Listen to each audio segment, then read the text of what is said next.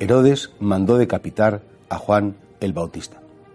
A los poderosos siempre les pone un poco nervioso, les pone nerviosos en lo que es el anuncio de la verdad, el anuncio de la justicia, el anuncio de la defensa a las personas más débiles.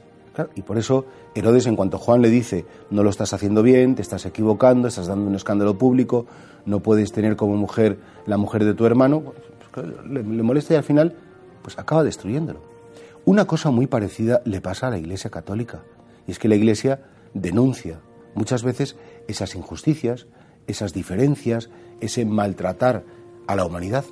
La Iglesia siempre ha sido la voz de los que no tienen voz. La Iglesia siempre ha querido ser la que hace presente a los poderosos el grito de los humildes. Hoy en día, por ejemplo, la Iglesia es la voz de los niños que no han nacido.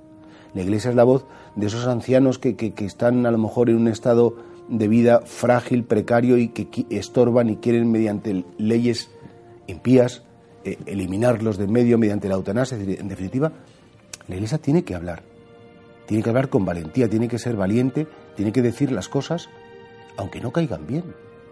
Y efectivamente muchas veces los poderosos de este mundo critican y quieren sacar la basura, los pecados de los miembros de la Iglesia, especialmente de los sacerdotes, para hacer pues que no haya credibilidad, que la Iglesia pierda prestigio y efectivamente los hombres de la Iglesia podemos ser de lo peor, pero el mensaje de la Iglesia, que es Jesús de Nazaret, el protagonista de la Iglesia, que es el Espíritu Santo, ese no tiene, no tiene, no tienen por dónde atacarle, no tienen por dónde atacar a Cristo.